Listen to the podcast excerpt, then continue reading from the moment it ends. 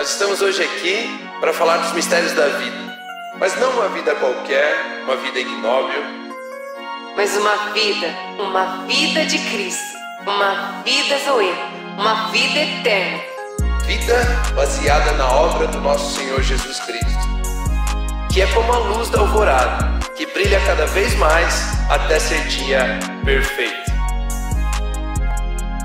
Are you ready? Jesus estava passando lá pelo Jordão e a Bíblia diz que João Batista viu Jesus. E João Batista dá um grito que é uma resposta lá para Isaac, né? Isaac estava conversando com seu pai Abraão e ele pergunta assim: pai, a gente tem aqui a lenha, a gente tem aqui o cutelo, a gente está subindo um monte aqui, mas onde está o cordeiro para o sacrifício? Né? Cadê o cordeiro? E Abraão diz: Deus proverá para si um cordeiro. E aí depois passa gerações, passa, né, passa os profetas, passam aqueles reis, passa Samuel, passa Davi, passa Elias, passa Eliseu, passa, sei lá, passa uma galera, e aí de repente João Batista vê Jesus passando lá pelo perto do Jordão, e ele dá um grito. Eis o Cordeiro de Deus. Que tira o pecado do mundo.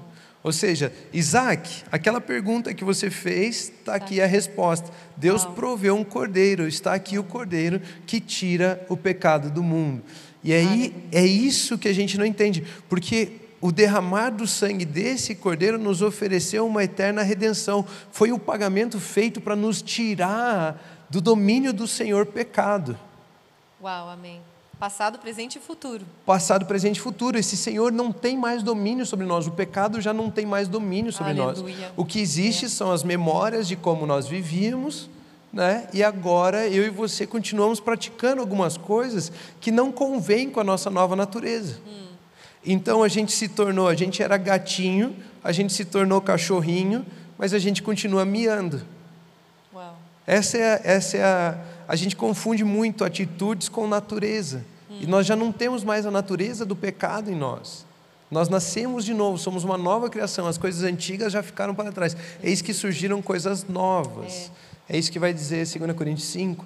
E daí nós temos essas coisas novas para vivermos, e por termos essas coisas novas por vivermos, nós, Paulo vai falar em Romanos 12 para renovarmos as nossas mentes. Uhum pararmos de olhar as coisas terrenas, pararmos de sermos guiados pelo sistema deste mundo, que é concupiscência da carne, concupiscência dos olhos, soberba da vida, e passarmos a olhar para um caminho mais excelente, o caminho do amor, que é a nossa nova natureza, passarmos a olhar as coisas do alto, porque nós temos a mente de Cristo, nós podemos ter uma nova, um novo pensamento, uma nova memória, um novo uma nova forma de pensar, Amém. uma metanoia nós podemos sofrer e a partir dessa metanoia começar a viver de fato debaixo não do Senhor pecado, mas debaixo da lei do amor, da lei do espírito de vida. Hum. Né? É, é sobre isso um pouco que a obra de Jesus Cristo fala, né? sobre esse perdão de nos libertar da escravidão do Senhor pecado. Muito bom. Então, nós, ao olharmos para tudo isso, entendemos que não precisamos fazer algo, não é necessário da nossa parte conquistar o perdão de Deus. Nós simplesmente herdamos isso devido à obra completa de Jesus na cruz e no túmulo vazio. Exato, agora é, eu esqueci de responder essa pergunta. Né? Não, não esqueceu, não. Está tudo fazendo parte do falando isso, Eu estava falando e, e, de fato, agora vem o Amém. Cristo, que é o Cordeiro de Deus que tira o pecado do mundo. Amém. Então, Deus nos deu Jesus. Nós não podíamos fazer nada. Efésios vai dizer que nós estávamos mortos em nossos pecados e delitos. Nós não podíamos, não, não tínhamos como pagar a dívida para sairmos debaixo da, do domínio do pecado. E para podermos sair do domínio do pecado, então, Ele proveu o pagamento.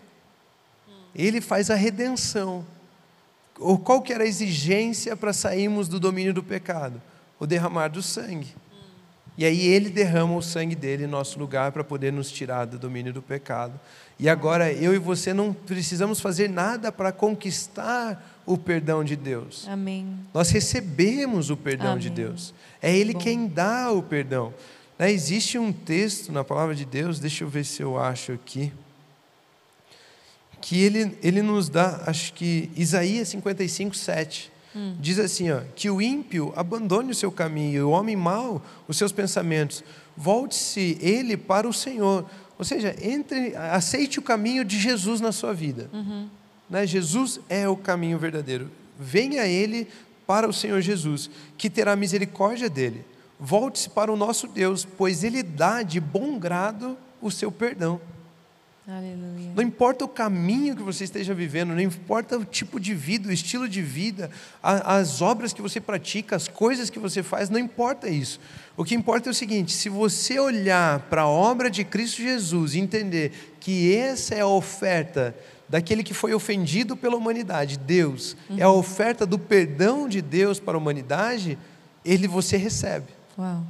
Então, o perdão você não conquista, o perdão você herda, você recebe de Deus. Amém. Não existe nada que eu e você possamos fazer para merecer o perdão de Deus.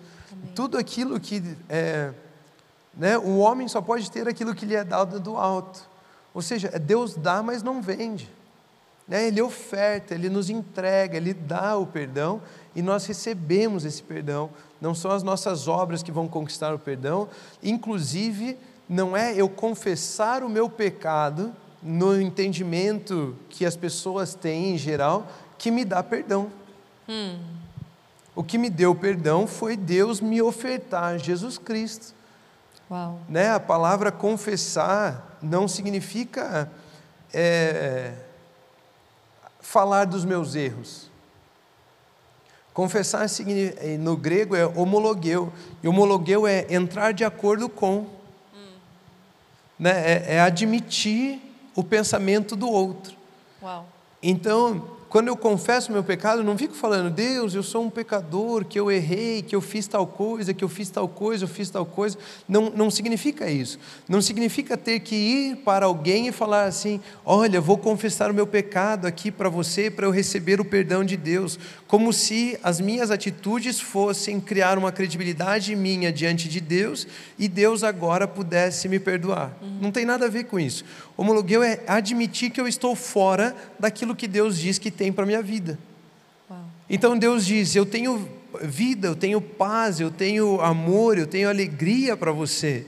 E você fala assim: ó, eu não estou vivendo dessa forma. Eu estou tentando conquistar a minha paz, eu estou tentando conquistar o amor, eu estou tentando conquistar a minha alegria, e eu estou contrário à Sua palavra, Deus. Uhum. Mas eu admito que assim como você fala que já me deu amor, eu admito que eu sou amor.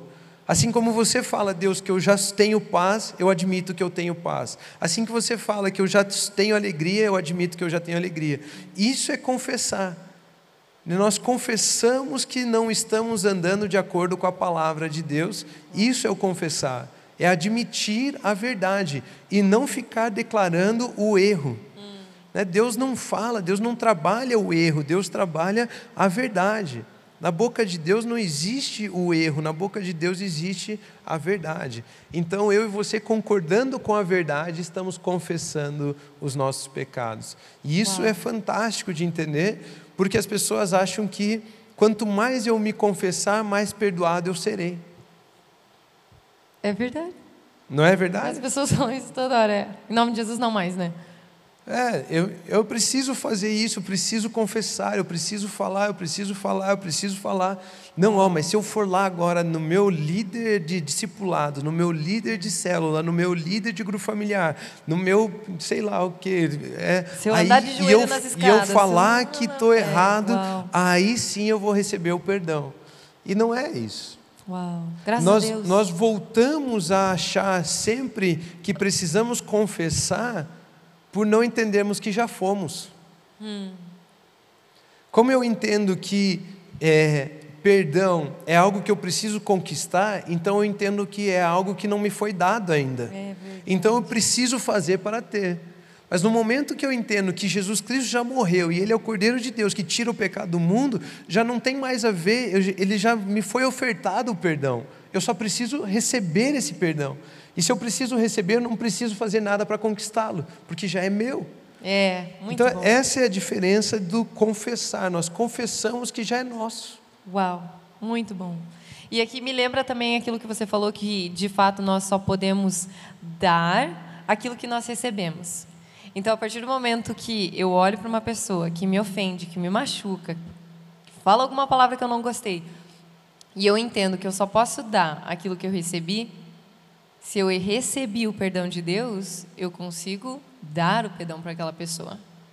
E se às vezes eu me olho e falo assim, não, não perdoo aquela pessoa. Você não sabe o que aquela pessoa me fez. Recebi de fato o perdão de Deus, recebi de fato a reconciliação de Deus, porque a palavra de Deus diz que podemos dar somente aquilo que recebemos. E quando a gente para para pensar assim, então, qual é a medida do perdão de Deus? Qual é o tamanho do amor de Deus? A palavra de Deus diz que fomos totalmente perdoados.